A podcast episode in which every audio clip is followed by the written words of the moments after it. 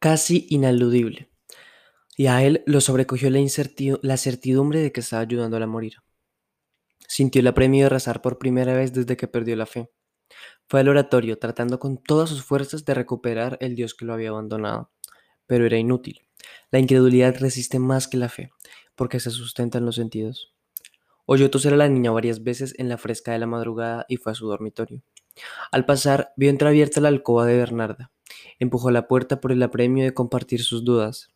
Estaba dormida boca abajo en el piso y con un ronquido fragoroso. El marqués permaneció asomado con la mano en la aldaba y no la despertó. Le habló a nadie. Tu vida por la de ella. Y corrigió enseguida. Nuestras dos vidas de mierda por la de ella. Carajo. La niña dormía. El marqués la vio inmóvil y mustia y se preguntó si prefería verla muerta o sometida al castigo de la rabia. Le arregló el mosquitero para que no la sangraran los murciélagos. La arropó para que no siguiera tosiendo y permaneció en vela junto a la cama, con el gozo de nuevo de que la amaba, como nunca había amado a nadie en este mundo. Entonces tomó la determinación sin consultarla con Dios ni con nadie. A las cuatro de la mañana, cuando Sierva María abrió los ojos, la vio sentada junto a su cama. Es hora de irnos, dijo el marqués. La niña se levantó sin más explicaciones. El marqués la ayudó a vestirse para la ocasión. Buscó en un arcón unas chinelas de terciopelo, para que el contrafuerte de los botines no le maltratara el tobillo, y encontró sin buscarlo un vestido de gala, que había sido de su madre cuando era niña. Estaba averaguado y percudido por el tiempo, pero era claro que no había sido usado dos veces. El marqués se puso se lo puso a Sierva María casi un siglo después, sobre los collares de santería y el escapulario del bautismo. Le venía un poco estrecho, y eso aumentaba de algún modo su antigüedad. Le puso un sombrero que encontró también en el arcón, y cuyas cintas de colores no tenían nada que ver con el vestido. Le quedó exacto. Por último, le hizo una maletita, una maletita de mano con una saya de dormir, un peine de dientes apretados para sacar hasta las lindras del caragán, y un pequeño breviario de la abuela con bisagras de oro y tapas de nácar. Era domingo de Ramos. El marqués llevó a Sierva María a la misa de cinco y ella recibió de buen ánimo una palmadita, una palma bendita sin saber para qué. A la salida, vieron amanecer desde la carroza.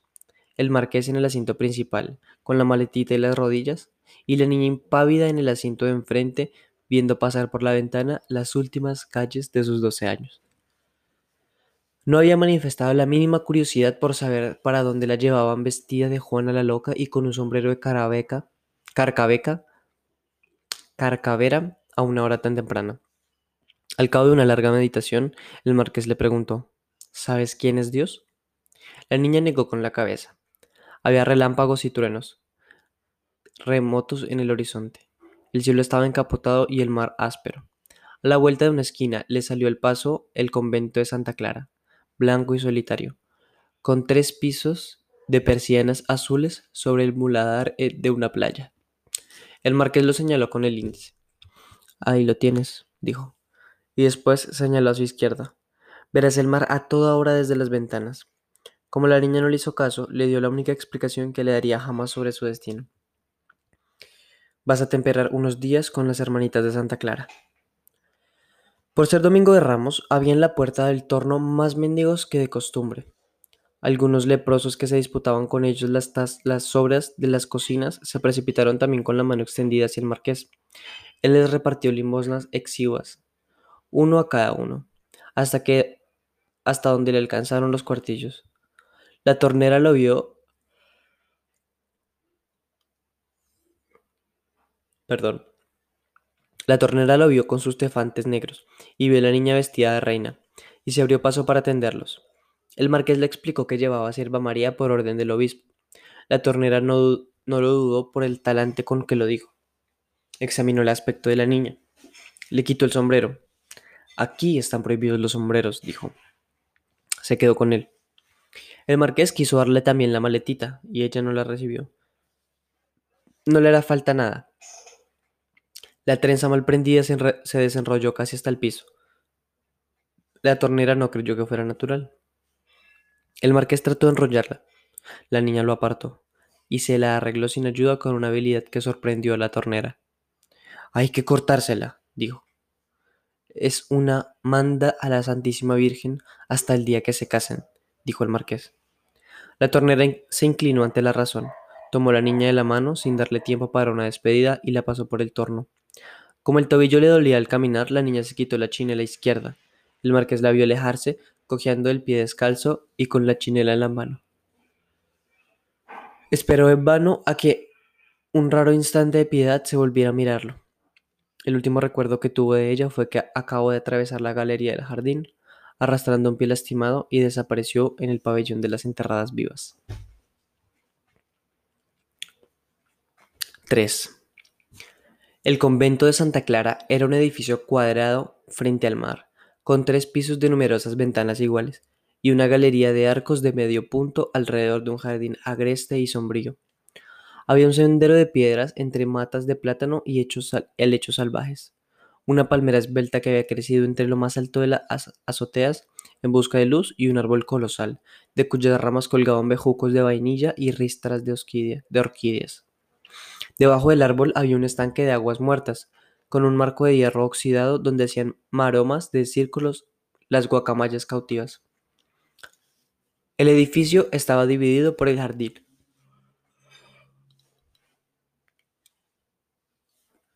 A la derecha estaban los tres pisos de, las enterradas vivas, apenas perturbadas por el resuelo de la resaca en los acantilados y los rezos, y cánticos de las horas canónicas. Este bloque se comunicaba con la capilla por una puerta interior, para que las monjas de clausura pudieran entrar en el coro sin pasar por la nave pública, y oír misa y cantar detrás de una celosía que les permitía ver sin ser vistas. El precioso artesonado de maderas nobles que se repetía en los cielos de todo el convento había sido construido por un artesano español que le dedicó media vida por el derecho de ser sepultado en una hornacina del Alta Mayor.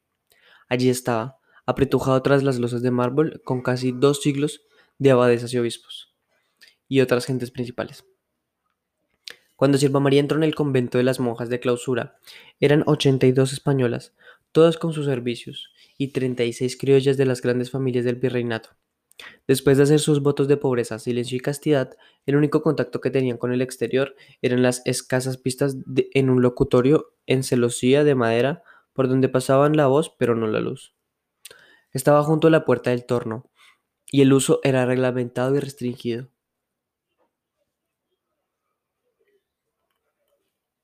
A la izquierda del jardín estaban las escuelas, los talleres de todo, con una población profusa de novicias y de maestras artesanías. De maestras en artesanías.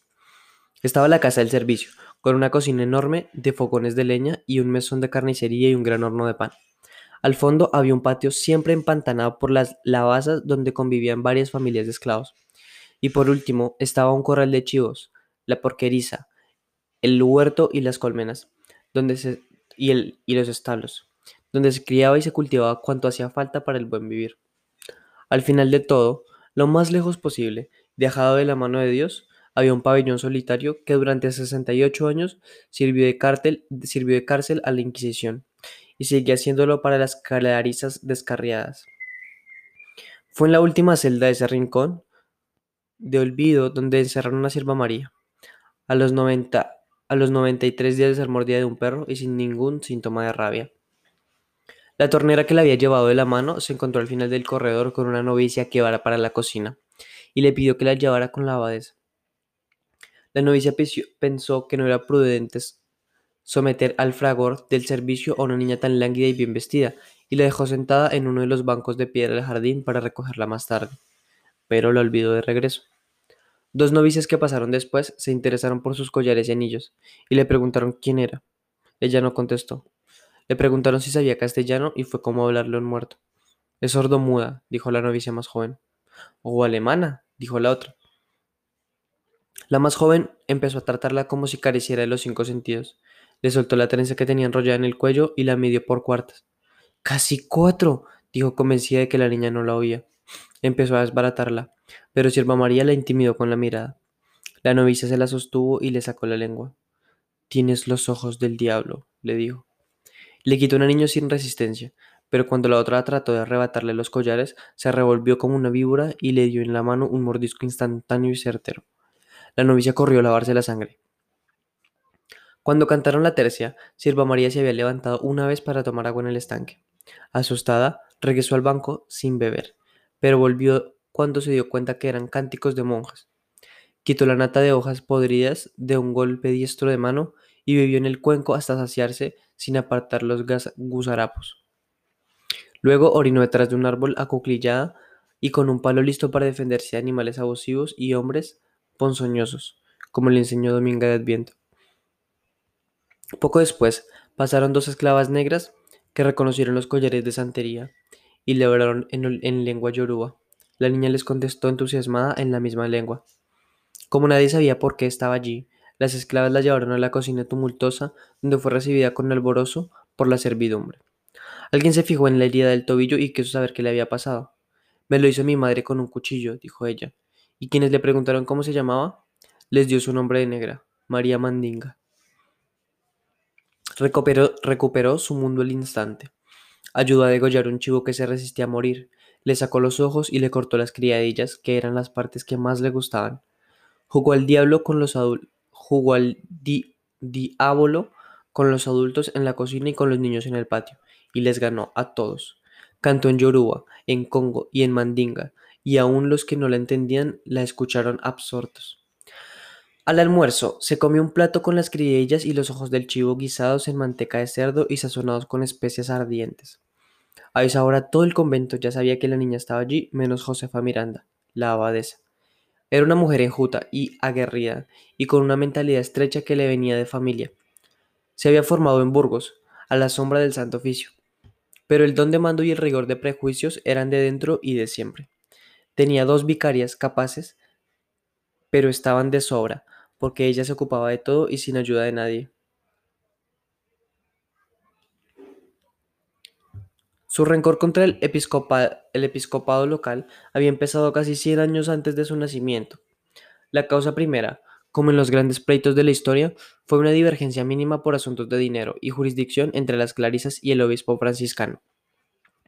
Ante la intransigencia de este, las monjas obtuvieron el apoyo del gobierno civil, y ese fue el principio de una guerra que en algún momento ha de ser de todos contra todos. Respaldada por las otras comunidades, el obispo puso el convento en estado de sitio para rendirlo por hambre y decretó el cesatio adivinis, es decir, el cese de todo servicio religioso en la ciudad hasta nueva orden. La población se dividió en pedazos y las autoridades civiles y religiosas se enfrentaron apoyadas por unos o por otros. Sin embargo, las clarisas seguían vivas y en pie de guerra al cabo de seis meses de asedio hasta que se descubrió un túnel secreto por donde se las abastecían sus partidarios. Los franciscanos, esta vez con el apoyo de un nuevo gobernador, violaron la clausura de Santa Clara y dispersaron a sus monjas. Se necesitaron 20 años para que se calmaran los ánimos y se restituyeran a las clarisas en el convento desmantelado. Pero al cabo de un siglo, Josefa Miranda seguía cocinando a fuego lento en sus rencores. Los inculcó en sus novicias, los cultivó en sus entrañas más que en su corazón, y encargó todas las culpas de su origen en el obispo de Cáceres y Virtudes, y en todo lo que tuviera algo que ver con él. De modo que su reacción era imprevisible. Cuando le avisaron de parte del obispo que el marqués del Casalduero había llevado al convento a su hija de 12 años, con síntomas mortales de posesión demoníaca, solo hizo una pregunta. ¿Pero es que existe un tal marqués? La hizo con doble veneno, porque era un asunto del obispo y porque siempre negó la legitimidad de los nobles criollos, a los cuales llamaba nobles de gotera. A la hora del almuerzo, no había podido encontrar a Sierva María en el convento. La tornera le había dicho a una vicaria que un hombre de luto la entregó al amanecer una niña rubia, vestida como una reina, pero no había averiguado nada sobre ella porque era el justo momento en el que los mendigos estaban disputándose la sopa de casabe el domingo de Ramos. Como prueba de su dicho, le entregó el sombrero de cintas de colores. La vicaría se lo mostró a la abadesa cuando estaban buscando a la niña, y la abadesa no dudó de quién era. Lo agarró con la punta de los dedos y lo reparó a la distancia del brazo. ¿Toda una señorita marquesa con un sombrero de maritornes? dijo. Satanás sabe lo que hace. Había pasado por ahí a las nueve de la mañana, camino del locutorio, y se había demorado en el jardín discutiendo con los albañiles los precios de obras de aguas, pero no vio a la niña sentada en el banco de piedra. Tampoco la vieron otras monjas que debieron pasar por allí varias veces. Las dos novicias que le quitaron el anillo juraron que no la habían visto cuando pasaron por allí después de que cantaron la tercia. La abadesa acababa de hacer la siesta, cuando oyó una canción de una sola voz que llenó el ámbito del convento. Tiró el cordón que pendía al lado de su cama y una novicia apareció al instante en penumbra del cuarto. La abadesa preguntó quién cantaba con tanto dominio. La niña, dijo la novicia. Todavía dormilada, la abadesa murmuró ¡Qué voz tan bella! y enseguida dio un salto. ¿Cuál niña? No sé, dijo la novicia. Una niña que tiene el traspatio alborotado desde la mañana. ¡Santísimo sacramento! gritó la abadesa. Saltó de la cama, atravesó el convento a las voladas y llegó hasta el patio de servicio guiándose por la voz. Sierva María cantaba sentada en un banquillo con la, con la cabellera extendida por los suelos, y en medio de la servidumbre hechizada. Tan pronto como vio a la abadesa, dejó de cantar. La abadesa levantó el crucifijo que, que llevaba colgado del cuello. Ave María Purísima, dijo. Sin pecado concebido, le dijeron todos. La abadesa blandió el crucifijo como un arma de guerra contra Sierva María. Va de retro, gritó. Las criadas retrocedieron y dejaron a la niña sola en su espacio, con la vista fija y en guardia. Engendro de Satanás, gritó la abadesa. Te has hecho invisible para confundirnos. No lograron que dijera una palabra. Una novicia quiso llevarla de la mano, pero la abadesa se lo impidió aterrada. ¡No la toques! gritó. Y luego a todos, nadie la toque. Terminaron por llevarla a la fuerza, pataleando y tirando al aire dentelladas de perro, hasta la última celda del pabellón de la cárcel. En el camino se dieron cuenta de que estaba embarrada de sus excrementos y la lavaron a baldazos en el establo. Tantos conventos en esta ciudad y el señor obispo nos manda los surullos, protestó la abadesa. La celda era amplia, de paredes ásperas y del techo muy alto, con nervaduras de comején en el artesonado. Junto a la puerta única había una ventana de cuerpo entero con barrotes de madera torneada y, los batines atrancados con un travesaño de hierro. En la pared del fondo, que daba al mar, había otra ventana alta condenada con crucetas de madera. La cama era una base de argamasa, con un colchón de lienzo relleno de paja y percudido por el uso. Había un pollo para sentarse y una mesa de obra que servía al mismo tiempo de altar y, de y lavatorio. Bajo un crucifijo solitario clavado en la pared, allí dejaron una sierva María, ensopada, hasta la trenza y titiritando de miedo, al cuidado de una guardiana instruida para ganar la guerra milenaria contra el demonio. Se sentó en el catre mirando los barrotes de hierro la puerta blindada, y así le encontró la criada que le llevó el pantalón de la merienda, el platón de la merienda a las cinco de la tarde. No se inmutó. La criada, eh, la criada trató de quitarle los collares y ella la agarró por la muñeca y la obligó a soltarlos. En las actas del convento, que empezaron a levantarse esa noche, la, criada declaró que una fuerza del otro mundo la había derribado. La niña permaneció inmóvil mientras la puerta se cerró, y se oyeron los ruidos de la cadena y las dos vueltas de la llave en el candado. Vio lo que había de comer, unas piltrafas de cecina, una torta de casabe y una jícara de chocolate. Probó el casabe, lo masticó y lo escupió. Se acostó boca arriba. Oyó resuelto el mar, el viento de agua, los primeros truenos de abril cada vez más cerca. Al amanecer del día siguiente, cuando volvió la criada con el desayuno, la encontró durmiendo sobre los matorrales de paja del colchón, que había destripado con los dientes y las uñas. Al almuerzo se dejó llevar. Eh, al almuerzo se dejó llevar de buenos modos al refractorio de las internas sin votos de clausura. Era un salón amplio, con una bóveda alta y ventanas grandes, por donde entraba a gritos la claridad del mar y se oía muy cerca el estruendo de los cantiles. Veinte novicias, jóvenes la mayoría, estaban sentados frente a, una doble fila de mesones vastos. Tenía hábitos de estameña ordinaria y cabeza rapada, y eran alegres y bobaliconas, y no ocultaban la emoción de estar comiendo su pitanza de cuartel en la misma mesa que una energúmena. Sierva María estaba sentada cerca de la puerta principal, entre las dos guardias distraídas, y apenas si probaba bocado. Le habían puesto una bata igual a la de las novicias, y las chinelas todavía mojadas. Nadie la miró mientras comían, pero al final varias novicias la rodearon para admirar sus avalarios, avalorios. Una de ellas trató de quitárselos.